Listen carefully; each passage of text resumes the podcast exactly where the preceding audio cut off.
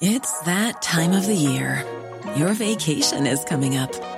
You can already hear the beach waves, feel the warm breeze, relax, and think about work. You really, really want it all to work out while you're away. Monday.com gives you and the team that peace of mind. When all work is on one platform and everyone's in sync, things just flow wherever you are. Tap the banner to go to Monday.com.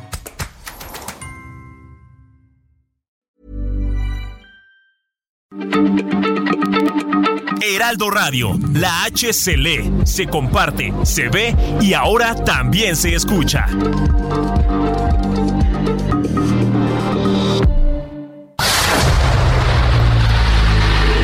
El dedo en la llaga.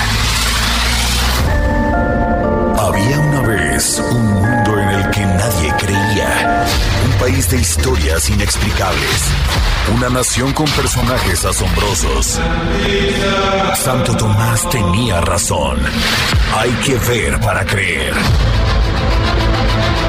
El México increíble, las verdades que duelen, la voz de los que callan, el dedo en la llaga. Infórmate, diviértete, enójate y vuelve a empezar. El Heraldo Radio presenta El Dedo en la Llaga con Adriana Delgado. Blanca Navidad, sueño y con la nieve en derredor. Es viernes 23 de diciembre del 2022. ¿Quién nos recuerda esta maravillosa canción en voz de la gran Daniela Romo? Blanca Navidad. y de puro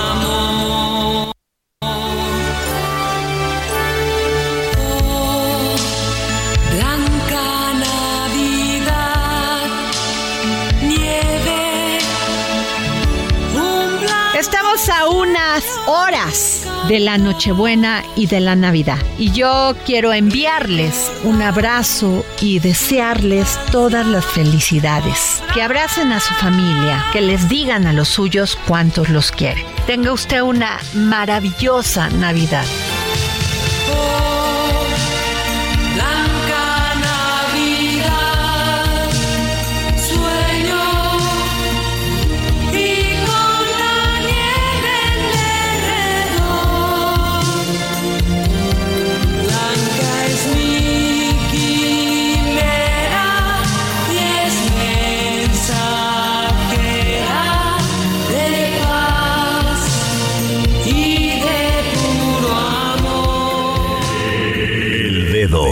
En la Llaga. En el dedo en la llaga, los cuentos que ya no se cuentan en esta Navidad. Érase una vez un reno llamado Rudolf, que, por haber nacido con una curiosa y peculiar nariz roja, estaba siempre solo. Los demás renos se burlaban de él por su brillante nariz. Pareces un payaso, le decían. Estas bromas hacían que nuestro amigo Rudolf se pusiera muy, muy, muy triste. Se acercaban las navidades y Santa Claus estaba muy preocupado porque las predicciones meteorológicas decían que el día de Navidad iban a tener mucha niebla. ¿Cómo voy a viajar con mi trineo por el cielo llevando los regalos a todos los niños del mundo si no voy a poder ver nada con tanta niebla? Santa Claus estaba buscando la solución cuando de repente vio una luz roja a lo lejos. Corrió hacia allí y se encontró a Rudolf. ¡Lo tengo! gritó con una gran sonrisa. A partir de esa Navidad, Rudolf acompañó a Santa Claus en todos sus viajes por el mundo repartiendo regalos. Gracias a su brillante nariz, daba luz y guiaba el camino del resto de los renos que tiraban del trineo. Rudolf se convirtió en el reno más querido y más admirado para todos. Feliz Navidad.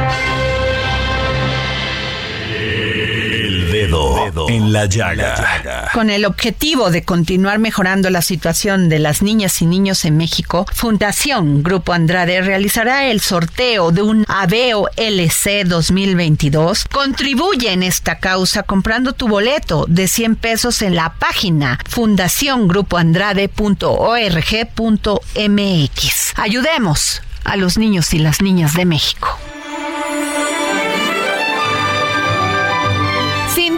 Un protagonista especial de esta Navidad es la comida y la bebida, que nos reúne con nuestros seres queridos. Escuchen a Miriam Lira y el gran chef Alfredo González, que hoy nos hablan de las recomendaciones para esta Navidad, pero también de los duros momentos que ha pasado la industria gastronómica en este año. Vamos a escucharlos aquí en esta mesa, con mucho gusto la recibo porque es quien nos aconseja todos los viernes en el programa El Dedo en la Llaga del Heraldo Radio, nuestra editora de Gastrolab en el Heraldo de México, Miriam Lira, y tengo al gran chef Alfredo González, propietario del restaurante 1985 Antifine. Gracias Miriam, gracias Alfredo por estar aquí con nosotros en el dedo en la llaga.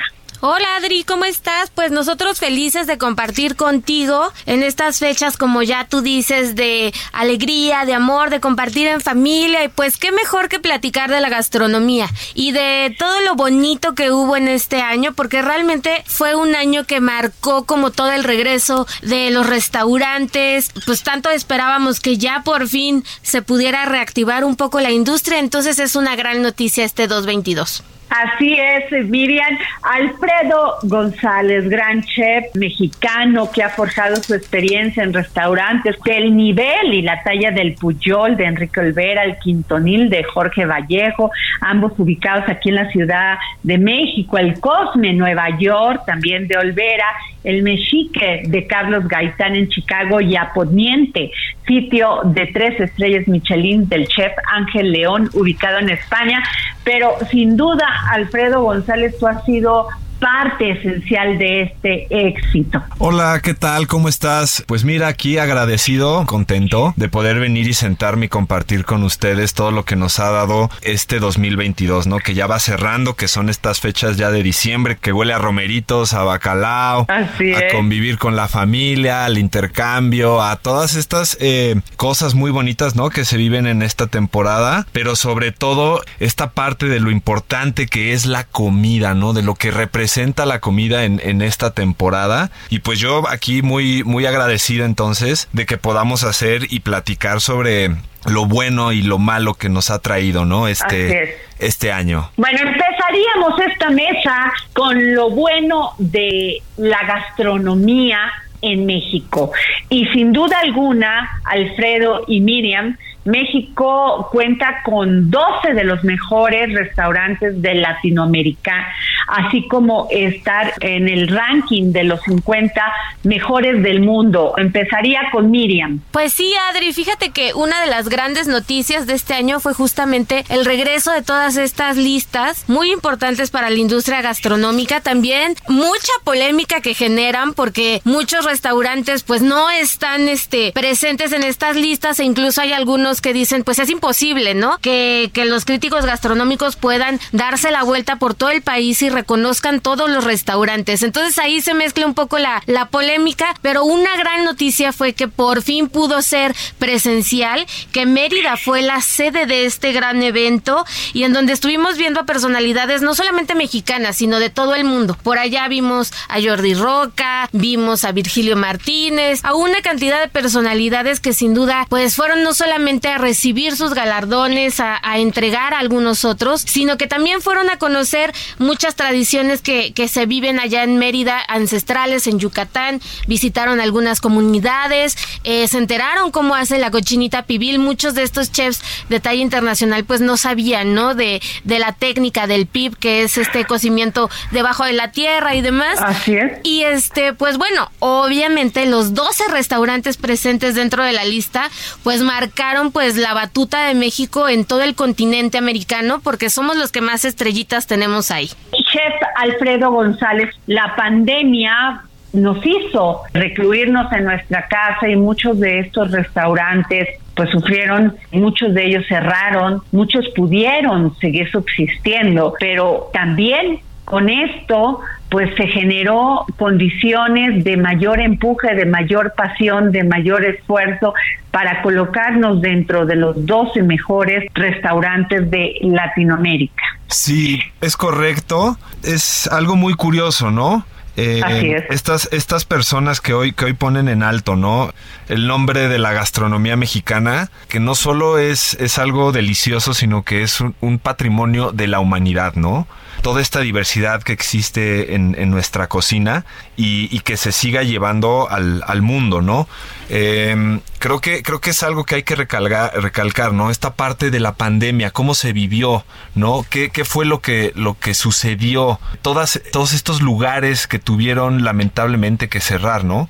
Pero que a su vez pues como dicen que la muerte trae vida, ¿no? Y entonces se abre una brecha tremenda para que vuelvan a nacer eh, muchas propuestas que hoy en día comienza eh, sobre todo en la Roma, ¿no? Por ejemplo, comienza a ser un hervidero de, de, nuevos talentos, de nuevas propuestas, de nuevas re reinterpretaciones de nuestra comida, ¿no? Entonces creo que por un lado esto, esto favoreció, ¿no? A que, a que se empezaran a abrir todos estos nuevos lugares, todos estos, nuevas, estos nuevos chefs que, que traen muchísimo empuje. Entonces creo que eso podría ser, ¿no? Uno de los lados positivos de lo que ha sucedido, ¿no? Pues sin duda fue una circunstancia complicada que le pegó a todo el mundo, pero yo sí quiero, Alfredo, Miriam, que me digan cuál es el ingrediente que hizo que estos restaurantes de México, en el que está el tuyo, Alfredo, hayan tenido este impulso para lograr que la cocina mexicana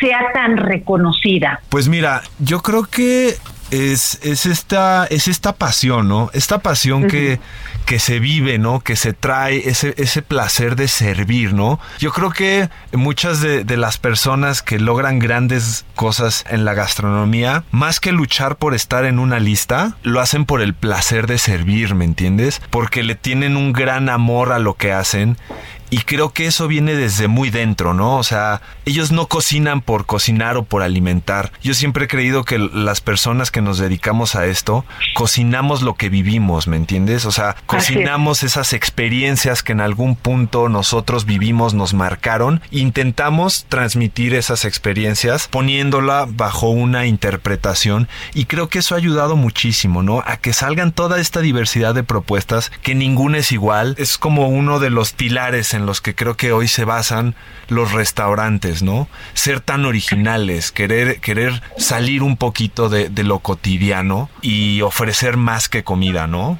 Y vaya que el Antifine es un lugar este original.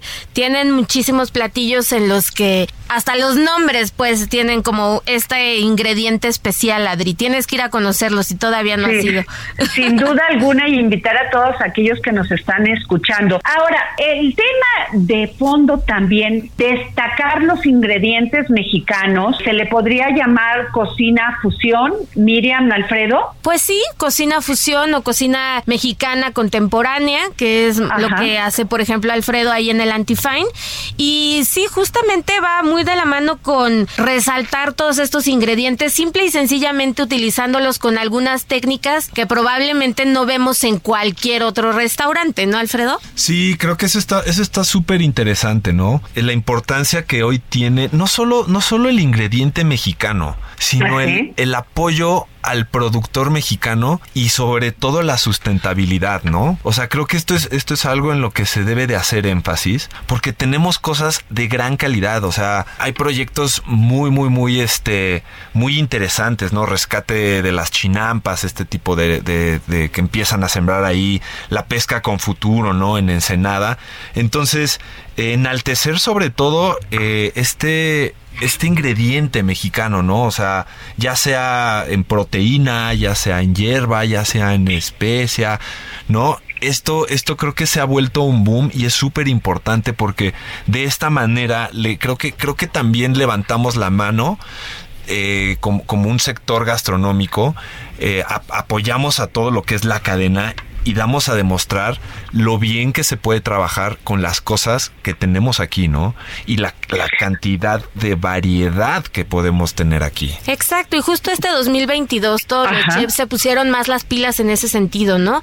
Buscar como ese ingrediente eh, cerca, digamos el kilómetro cero se puso muy, muy en tendencia, mucha gente se movió a milpa alta o mucha gente empezó a hacer estos huertos urbanos en las azoteas de los, de los mismos restaurantes, eso ayudó mucho también a que la industria diera un giro totalmente diferente a lo que venía acostumbrado antes de pandemia, entonces eso también podría ser algo positivo, es muy difícil encontrar, Adri, como cosas negativas dentro de la gastronomía y de la cocina, porque realmente es un gozo, ¿no? O sea, cuando piensas en cocina, realmente piensas en el apapacho, en sentirte bien, eso es lo primero que, que te llega a tu mente cuando estás como bajoneado y demás, siempre es como ese apapachito que, que te da un caldito de pollo o un chocolatito caliente. Así es. Entonces es muy complicado como encontrar las partes negativas, por supuesto que las llega a ver, pero casi siempre van más ligadas como a la, a la cuestión social o política, ¿no? Pero Ajá. cuando hablamos de comida y de gastronomía, casi siempre son momentos bonitos. Te quiero hacer una pregunta, Alfredo González, propietario del restaurante 1985 Antifine, que le podríamos decir comida mexicana contemporánea. Sí, la verdad es que eh, la base es la comida mexicana. O sea, eso es a mí lo que siempre me, me apasiona, lo que me ha gustado. Y, y realmente eh, este proyecto y esta cocina, más que, más que encasillarla como una cocina mexicana contemporánea, me gusta llamarle como una cocina o un proyecto de reinterpretación, ¿no? En el que a través del- de, la visión de, de mía, ¿no? De- del chef, intento, intento representar ciertas recetas, ¿no? O eh, descanso un concepto de lo que a mi parecer debería ser el, el, el fine dining, ¿no? Eso, eso, lo, eso lo podríamos, lo podríamos eh, poner ahí, o bueno, aquí, aquí en la mesa, ¿no? Eso es, eso es lo que realmente busco, generar una, no, no quiero generar controversias, ni ser el rebelde, ni nada de este tipo de Claro. cosas. Simplemente mostrarle al, al, al público, a los comensales, cómo es que, a mi parecer, muy personal, claramente, se debería de, de sentarse a la mesa a disfrutar la comida, ¿no? Eso es lo que, lo que nosotros hacemos. Entonces le podría yo llamar que es una cocina, sí mexicana, de, de reinterpretación, ¿no? Y sin reglas, Alfred, porque eso también es súper importante. Porque cuando vas a este restaurante, pues te, te encuentras con que el primer tiempo tienes que lamer un plato, Gadri. Entonces, ¿en qué Exacto. restaurante ves tú esos tipos de comportamientos? Entonces, por eso es un anti-fine dining, ¿no? Sí, Claro. intentamos romper un poquito, ¿no? Con, con este, con esta seriedad que a veces se llega a tener en estos restaurantes tan, tan bonitos, ¿no? Que, que no lo niego. Pero creo que debe de ser mucho más gozosa la, comida, ¿no? Entonces, pues jugamos un poquito con los nombres, ¿no? Este, a veces satirizamos un poquito los clichés de lo que encuentras ahí adentro. Hacemos lamer eh, un plato al comensal, porque realmente creo que cuando tú ves al de enfrente lamiendo un plato, tu actitud cambia totalmente, ¿me entiendes? Te quitas como, como esa, esa parte seria. De, de tener que, que ser tan este polite dentro de la mesa para comer. La comida agarrada con las manos, los tacos, todas estas cosas son, son brutales. Entonces, pues intentamos de, de- de darle un poquito el giro por ese lado, sin perder conceptos muy importantes, ¿no? Que es una alta cocina, claramente, que es este un gran servicio y un, un lugar eh, muy bonito, una decoración muy linda, ¿no? Estos momentos, estas circunstancias que estamos viviendo después de la COVID-19, pues ha generado que tengamos una crisis económica, por lo tanto una inflación terrible. Esto también ha sido perjudicial para estos negocios y ha encarecido además muchísimos productos. Los productores de productos agrícolas pues ah, tienen que subir sus costos porque hasta el crimen organizado ha llegado a quitarles estos beneficios que tenían en, en los precios. Y yo les quiero preguntar a los dos si ha repercutido en la afluencia de los comensales. Sí, totalmente, Adri. Este, eh, fue una una situación brutal para todos, ¿no? El tema de, de la pandemia. La industria restaurantera cayó 96%, nada más para que se den una idea, ¿no?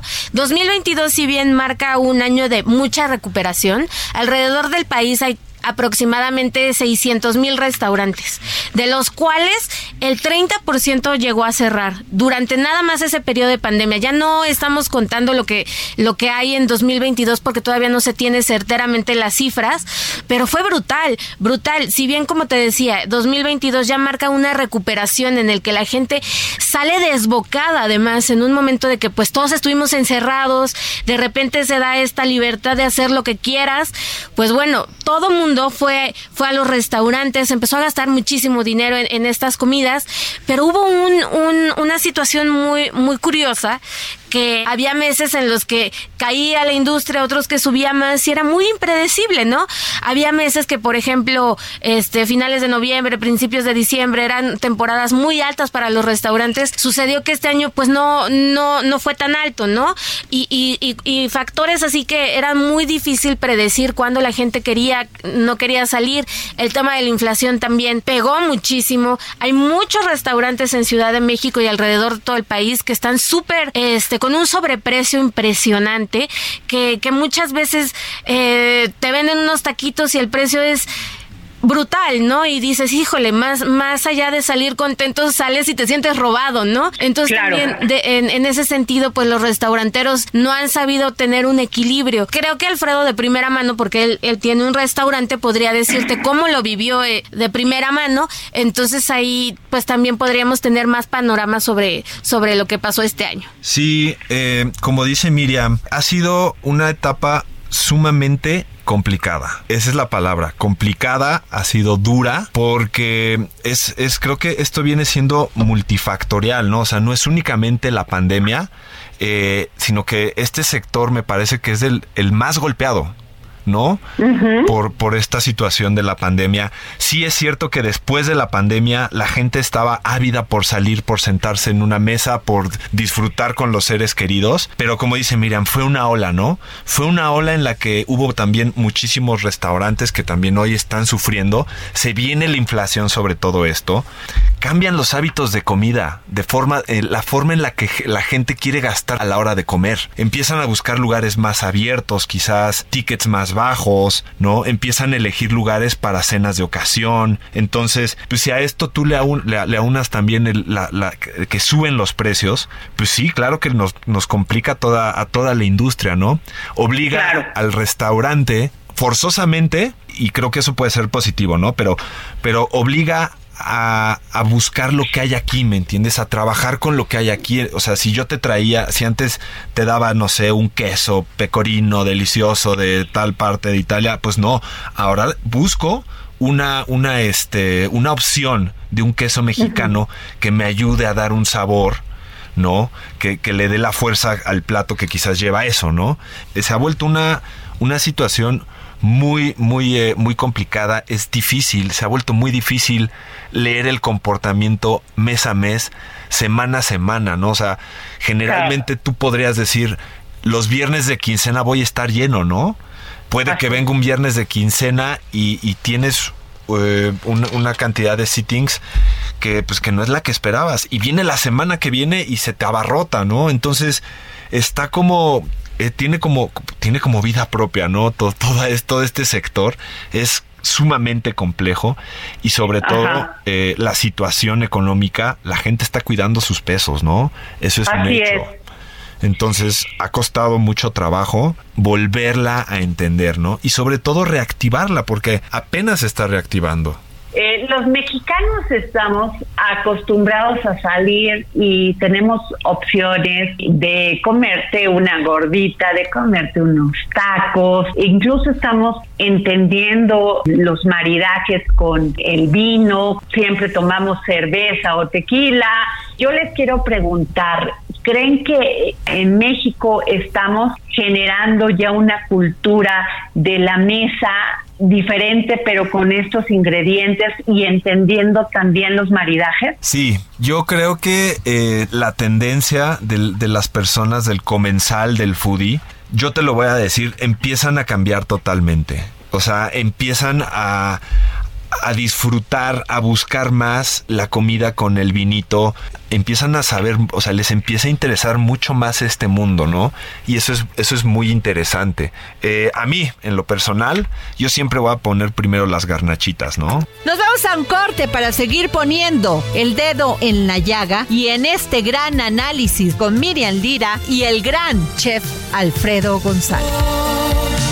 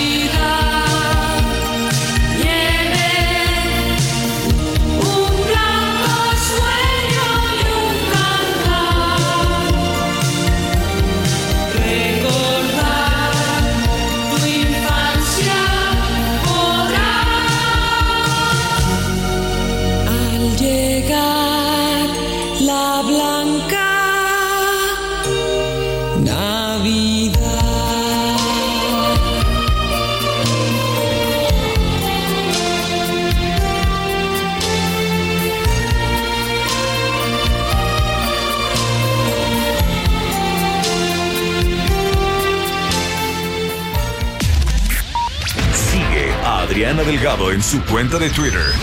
Arroba Adri Delgado Ruiz. Además, te invitamos a enviar tus opiniones y comentarios en texto o por mensaje de audio a través de WhatsApp al 55 2544 3334. Y si quieres escuchar El Dedo en la Llaga de El Heraldo Radio en cualquier momento Millions of people have lost weight with personalized plans from Noom, like Evan, who can't stand salads and still lost 50 pounds. Salads, generally, for most people, are the easy button, right? For me, that wasn't an option. I never really was a salad guy. That's just not who I am. But Noom worked for me. Get your personalized plan today at Noom.com. Real Noom user compensated to provide their story. In four weeks, the typical Noom user can expect to lose one to two pounds per week. Individual results may vary. Y donde quiera que te encuentres, descarga el podcast disponible en Spotify y iTunes.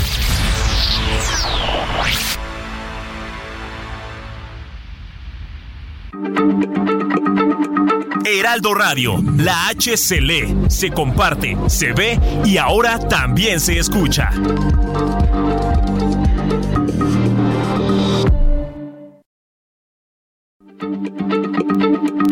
Heraldo Radio, la H se lee, se comparte, se ve y ahora también se escucha.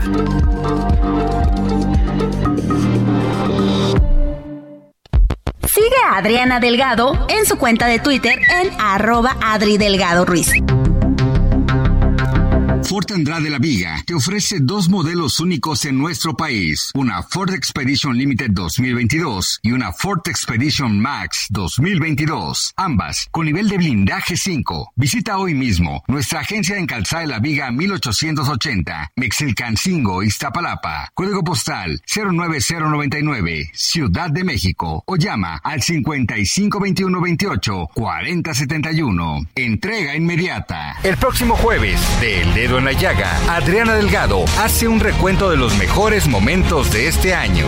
A lo largo de este 2022 contamos con la presencia de grandes líderes de opinión en el ámbito social, cultural, político. Y este programa especial vamos a recordar algunos de los mejores momentos de estas maravillosas entrevistas que marcaron este año y donde pusimos el dedo en la llaga. Jueves, 11 de la noche, El Dedo en la Llaga, Heraldo Televisión.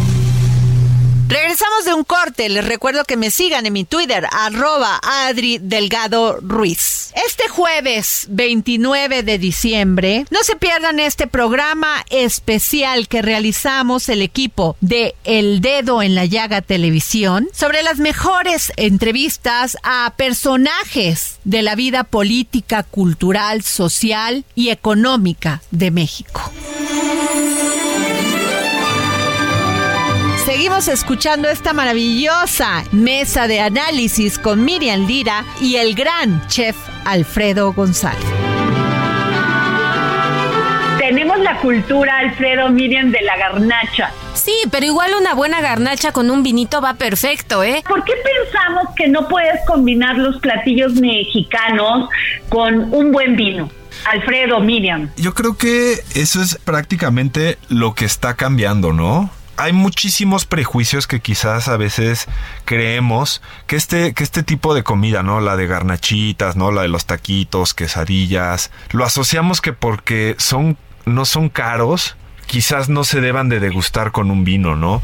Pero pues si, si en un restaurante te dan una gordita de short rib braseado delicioso con una masa muy bien hecha, oye, pues ¿por qué, por qué no va a merecer ese tipo de comida que la acompañes con un buen vino para cortar quizás la grasita de lo que viene adentro, ¿no? Entonces, eh, sí creo que sí creo que va cambiando, sí creo que también esa comida es este merecedora de ser acompañada con cualquier tipo de bebida, ¿no? Desde un pulque, un vino, un mezcal. Creo que eso eso es lo que está cambiando bastante. La gente em empieza a romper todos estos estereotipos de cómo se debe de comer la comida, se, la comida es comida y se debe de disfrutar como uno quiera. Con una chela, con un vino, con un pulque. O sea, es o sea, ¿por qué te van a decir cómo comer, no? Sí, y tiene mucho que ver específicamente eh, el tema del vino, Adri, con hábitos de consumo. Hace 30 años, eh, pues toda la región vitivinícola en México era muy pequeñita, ¿no? Y empezó a tener su boom todo el Valle de Guadalupe, Querétaro y demás. Pero hoy en día, o sea, en, en 30 años ha tenido un avance impresionante. Ya una de cada tres botellas que se abren en, en, en México es de vino mexicano y eso es muy, muy, muy, este, muy buena noticia, es de celebrarse. También ya muchos estados están animándose a, hacer vinos, por ejemplo, el estado de Hidalgo ya está teniendo sus bodegas, ya tiene una bodega, nada más tienen una, pero ahí van, van este, avanzando en este tema del vino. También Jalisco, que bueno, ellos dueños del tequila, del mezcal también, pues ya también empiezan a abrir bodegas de vino para que la gente pueda acercarse más y de una manera más amigable tener acceso pues a, a, ciertas a ciertos tipos de vino que pueden ser muy muy muy este amigables también con muchos platillos mexicanos. Por ejemplo, veíamos en agosto muchos chefs ya estaban sirviendo el chile en nogada con espumosos o con champaña, ¿no? Porque es nuestro es nuestro platillo de celebración, de fiesta y merece ser tratado como como tal, ¿no? Con una bebida también que que, que haga ah, referencia a esta celebración. Ahora sí les quiero decir algo. En México el vino es carísimo. O sea, no es fácil acceder a comprarte una botella de vino y sobre todo si hago una crítica dentro de lo que pondría lo malo es el los precios exorbitantes del vino mexicano. Yo sé que muchos de estos productores de vino pues no tienen las condiciones fiscales que les dan en otros países ni la manera de distribución, pero muchas veces es preferible a veces comprar un vino de otro país con todo y los impuestos te sale mucho más barato. ¿Ustedes creen que se ha incentivado que la industria vitivinícola eh, se desarrolle en México? Yo creo que hay de todo, Adri. Creo que sí tienes mucha razón en lo que dices, sobre todo porque muchas vinícolas no tienen la infraestructura como para poder ofrecer sus vinos a un precio más accesible como otras grandes bodegas internacionales, pero creo que van avanzando bastante bien. Este, ya encuentras vino mexicano accesible, ya cada vez tienen también más acceso a, centros comerciales, a, a la tienda de la esquina, ya llegas a encontrar vinos mexicanos. Creo que es todo un proceso, creo que van bastante bien, pero sí, como dices, todavía tienen muchísima tarea por delante. Sí, eh, concuerdo con las dos, ¿no? En, en esta parte, porque no ha habido suficiente motivación, digamos, ¿no? Suficiente apoyo, siendo que esto podría ser un, este, un sector súper importante, porque tenemos suelos muy muy buenos, ¿no? En México. Entonces, eh, sí no ha habido apoyo. ¿Y qué es lo que, que- que había pasado? Entonces, que todas estas casas, ¿no? O, o bodegas en donde se comenzó, pues em- empiezan con una inversión sumamente fuerte, ¿no? ¿Y qué es lo que tienen que hacer? Recuperarla. Eso automáticamente en lo que tienen que preparar, ¿no? O sea, no solo pues to- todo el proceso para poder para poder hacer el vino, ¿no? Eh, los viñedos, eh, la siembra, el suelo, pues todo eso es una inversión, ¿no? Que me imagino que en un principio causó eh, muchísimo impacto en el precio, pero hoy en día empiezan empiezan a ver como como todos estos lugares en los que empiezan a crecer, ¿no? Entonces digamos que yo veo que va madurando, ¿no? Creo que creo que sí eran muy caros. Eh, creo que sí eran difíciles. Creo que también había una percepción negativa sobre el vino mexicano, que decían, no, pues si es mexicano no ha de estar tan bueno, ¿no? No manches. ¿no? Tenemos un- una calidad de vinos espectacular aquí que le pueden competir a cualquier región del mundo. O sea, eso, eso sí a mí me queda claro. Pero ya agarrando esta madurez en lo que empiezan ellos quizás a, a mitigar, ¿no? Esta inversión, a ver otras formas, em- veo que, que los precios sí empiezan a, a bajar, ¿no? Y no solo eso, o sea, ves vinos extranjeros hechos por, por este, por manos mexicanas, ¿no? O por este, por maestros que, que lo hacen aquí, ¿no? Entonces empieza a haber muchísima más diversidad. Ahora quiero pasar a algo que sin duda nos los van a agradecer nuestros radioescuchas, consejos para que el pavo te quede jugoso, consejos para que la pierna en Navidad pues tenga el cocimiento adecuado, un consejo también para los romeritos, por favor. El pavo, eh, híjole, es muy difícil. No, no difícil, pero sí es, es trabajoso porque eh, generalmente es una carne seca. Yo como lo cocino, como lo cocino en casa es a baja temperatura y lo tengo que estar bañando constantemente. También lo inyectamos antes de que se cocine para, para que dé un poquito más como de, de esta parte como más juicy por dentro, ¿no? Ok. ¿Algún consejo en especial o un tips de qué inyectarle o qué hacer con él, Alfredo? Hay un chorro de, de cosas, también depende del sabor que deseen conseguir, ¿no? Yo siempre he creído que esta parte sí es totalmente, no de ingeniárselas, pero sí de, como, no de, tampoco de innovar, ¿no? Pero es como decir, bueno, pues si yo le quiero in- in- inyectarle algo que le dé cierto sabor de hierbas, ¿no? Con más saladito, menos saladito, dulce, pues se lo, se- o sea, aquí puedes jugar, ¿no? Eso es, eso es lo bello de la cocina, que no se trata de, de seguir reglas, ¿no? O sea, hay cosas que sí se tienen que hacer, pero creo que te da la oportunidad de jugar. Una persona que me invitó a la cena de acción de gracias y probé un pavo espectacular, me dijo que tenía que ver ella le pone vino blanco, le inyecta vino blanco a su pavo y me decía, también tiene que ver mucho la calidad del vino blanco, Adriana, no le puedes poner cualquier vino blanco. ¿Eso es cierto? Mira, no te podría decir algo exacto, creo y me imagino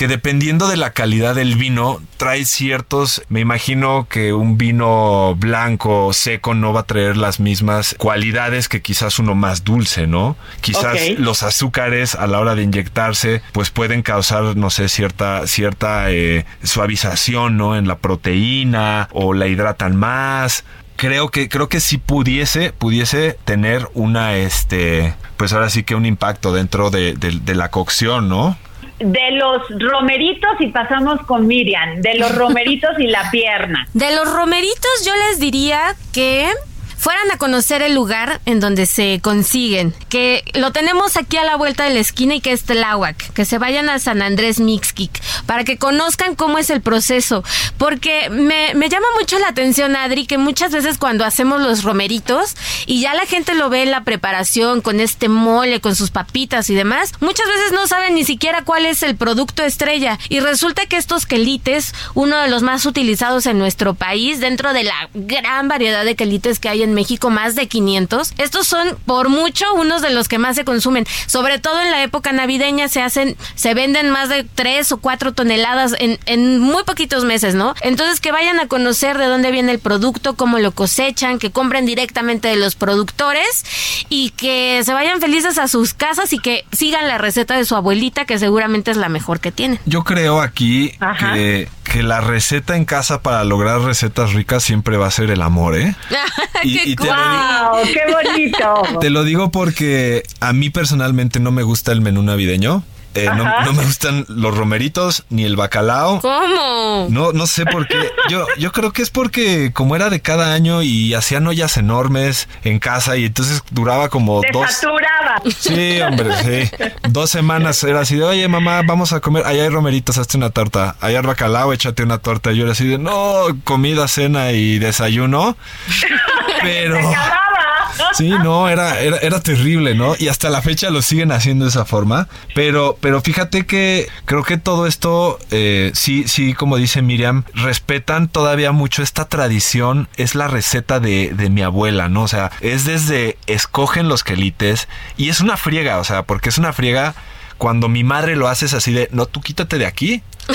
Por favor, yo son mis romeritos y yo los voy a hacer, ¿no? Porque por- porque le encanta, ¿no? O sea, es como como su platillo de esa noche, ¿no?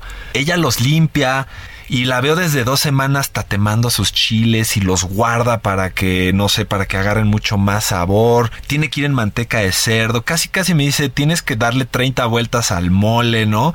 Entonces, es, esa paciencia, ese amor con lo que lo hacen, pues mira, sí me echo, mi- la verdad, sí me echo mis tortitas o mis panecitos con romeritos. Usar mole, mole dulce o mole más bien no tan dulce o no sé cómo le podría decir. Yo dulce. Yo ahí sí, ahí sí diría que utilicen el mole más dulcecito, que le, que le metan un poquito más de punch, de chocolatito si quieren. Pero a mí me gusta como, como tipo poblano más o menos, con los sí, yo romeritos. también coincido con eso. Las papitas, o sea, todo con tiempo, o sea, toda preparación lleva su tiempo, pero sobre todo, como te digo, que, que se, se hace con mucho cariño, ¿no? Sí, justo. Claro, Creo que ese, tienes ese es, ese es un gran consejo, que lo hagan con tiempo. Porque muchas veces eh, los platillos no salen porque te agarran las prisas. Y es típico que la mamá está dos horas antes de la cena de Navidad todavía metida en la cocina y vuelta loca, que es parte de la celebración. Pero tómense su tiempo, este, para que puedan tener todo el proceso que se requiere. También para limpiar los romeritos es, es complicado, es una friega. Eh, dicen que la mejor técnica es tomarlos por la mitad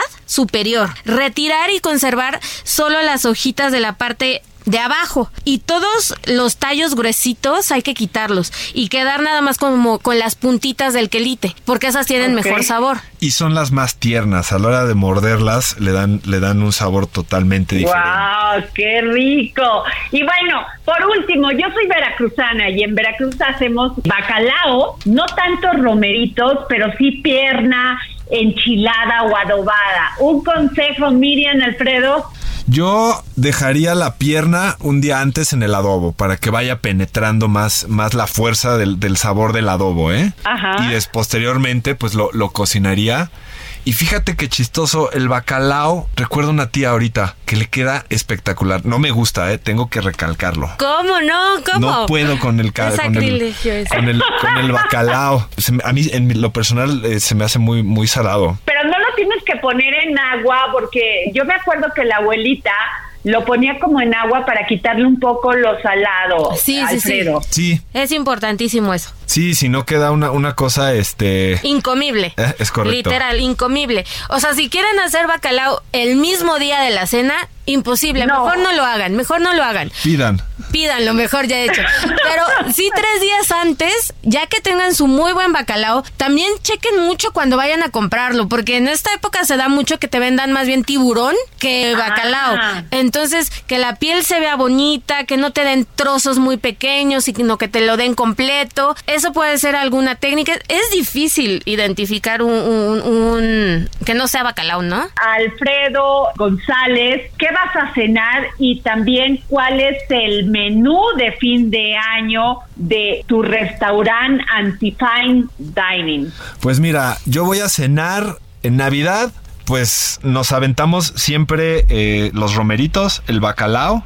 Una ensalada Ajá. y llevan ravioles, ¿no? Todas las, todas las tías y toda la familia. Yo ya llevo un par de años que siempre meto o cochinita o algo porque Oh, es, es sí es como para que tengamos más este opciones este Ajá. mes les dije a todos los primos les dije oigan pues qué les parece si les hago una pancita no Uy, wow, no, No. puede ser. Sí. Pero no todas las familias tenemos un chef prestigiado como tú. no no no pues este se- también se puede comprar se puede comprar Sie- siempre está es- esa esa vertiente y Y, en el el, menú de tu restaurante para El- fin de año. eh, va a ser una ensalada que va a llevar una vinagreta de nuez con un puré de durazno y pera, betabel, manzana, va a llevar frutos rojos fermentados y va a llevar pistache. Eh, después voy a hacer, yo le, le llamé es un raviolote. o sea, es un raviol Gigante. eh, gigante, o sea, gigante por persona, que va a ir relleno de un suadero braseado Wow. con un poquito de requesón. Va a llevar puré de piña abajo y va a llevar una pasta que se, que se le llama cocito, que es de queso cuadro y tomate. Después de eso vamos a darles igual un este un short rib con un con una reducción, con un demi Ay, qué delicia. una ensaladilla y al lado un poquito de, de juice para que puedan ir, ir caldeando con él, ya sabes, remojando la carnita y todo. Y por último es un sándwich de abatonca. Es como, como un mordisco, lleva mascarpone, lleva batonca, lleva un poquito de cacahuate, entonces es como dos bites y todos acompañados con algún vinito. Mexicano. Alfredo González, antes de irme con Miriam, qué rico, dime dónde pueden hacer reservación a que todos aquellos que nos escuchan para tu restaurante 1985 Antifine. Sí, claro que sí. Mira, nosotros estamos ubicados ahí en Orizaba 76, primer piso, en una casona de, de hace más de 100 años de la Roma. Eh, las reservaciones las pueden hacer por Open Table, directamente en Google o eh, simplemente eh, llamar al, al restaurante. El teléfono es 55 13 13 8495. Miriam Lira, ¿qué vas a cenar en Navidad? ¿Y cuál va a ser tu menú de fin de año? Tú no tienes un restaurante, pero finalmente o vas a cenar y recomiendas o lo haces en tu casa. Pues yo soy muy tradicional, Adri. Tú ya sabes, y soy muy tragona. Entonces en mi casa sí se va a cenar todo lo tradicional. El pavito, una buena pierna horneada. Seguramente acabaré con el bacalao porque es uno de mis platillos favoritos de estas épocas. Y pues bueno, si yo pudiera meter un, un platillo, metería un pozole porque amo con todo mi corazón un pozole y siento que también es un platillo de mucha celebración. Eso para Navidad. Y ni qué decir del recalentado que es mi momento favorito de todo el año, Ajá. yo creo. Ya al otro día estos hervores hacen que la comida sepa todavía más rica. Entonces el momento de ir a comprar los bolillitos o la baguette y hacerme una tortita de bacalao, de verdad que es uno de los momentos que más me gustan. Y para Año Nuevo estamos pensando hacer un menú solo con uvas. Algunas proteínas que le podamos incorporar uvitas, haciendo algunas, algunos experimentos también. Ese es el reto con toda mi familia, hacer un menú completamente incorporando en todos los platos las uvas y pues a ver qué sale, Adri, ahí te contaremos. Ah, pues qué rico. Yo les agradezco a los dos.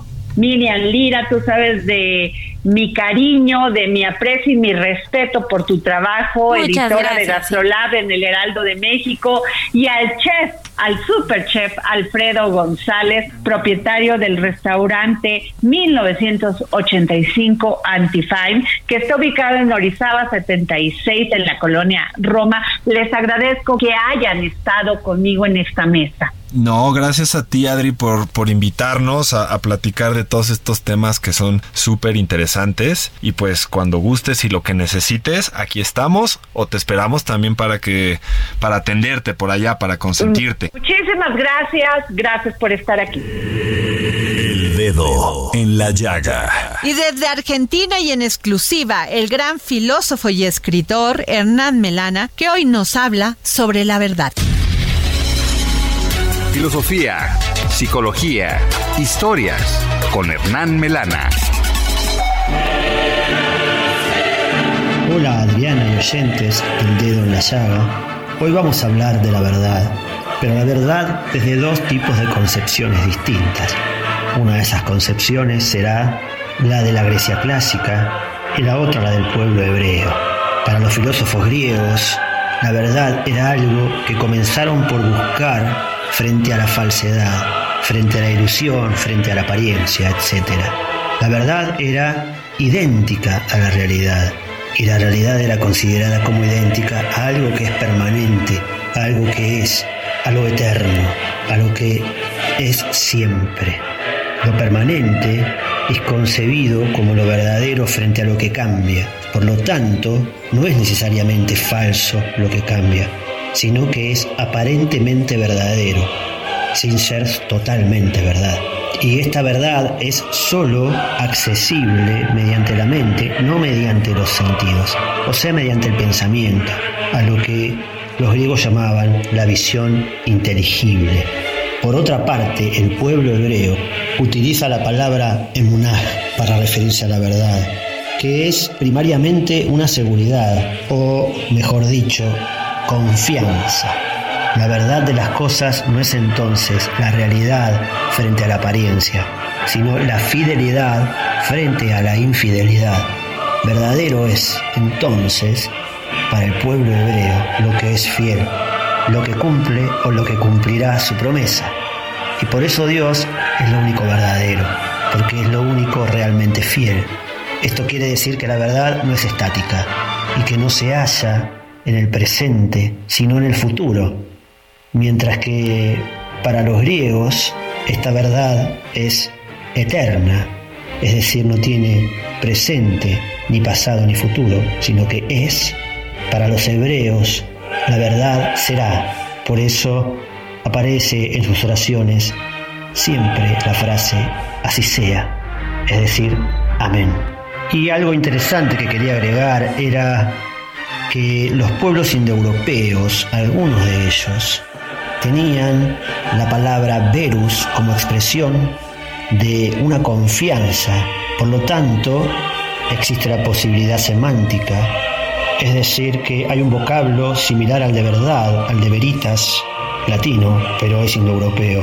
Y entonces podríamos unir que la verdad provenga de dos raíces, de la raíz indoeuropea y de la raíz latina, y entonces, en cierta manera, exprese estas dos corrientes clásicas, por un lado la hebrea, confianza, y por la otra la griega, el ser mismo de las cosas más allá de la apariencia. Me despido con una frase de Friedrich Nietzsche, que no habla de la verdad, sino de la mentira, y en realidad del que usa la mentira, es decir, el mentiroso. Pero nos habla un poco de esta idea griega, y dice así, el mentiroso utiliza las designaciones válidas, las palabras, para hacer aparecer lo irreal como real.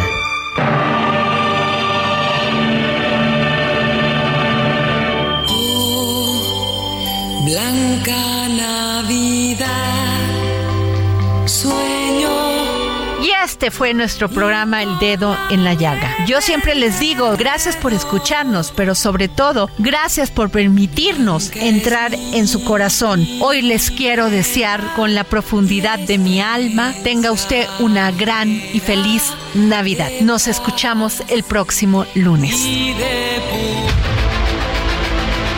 El Heraldo Radio presentó El Dedo en la Llaga con Adriana Delgado.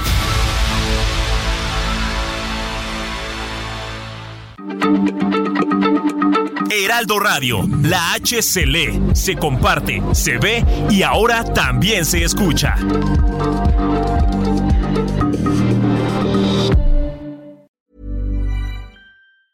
Planning for your next trip? Elevate your travel style with Quince. Quince has all the jet setting essentials you'll want for your next getaway, like European linen, premium luggage options, buttery soft Italian leather bags, and so much more. And is all priced at 50 to 80% less than similar brands. Plus, Quince only works with factories that use safe and ethical manufacturing practices. Pack your bags with high-quality essentials you'll be wearing for vacations to come with Quince. Go to quince.com slash pack for free shipping and 365-day returns.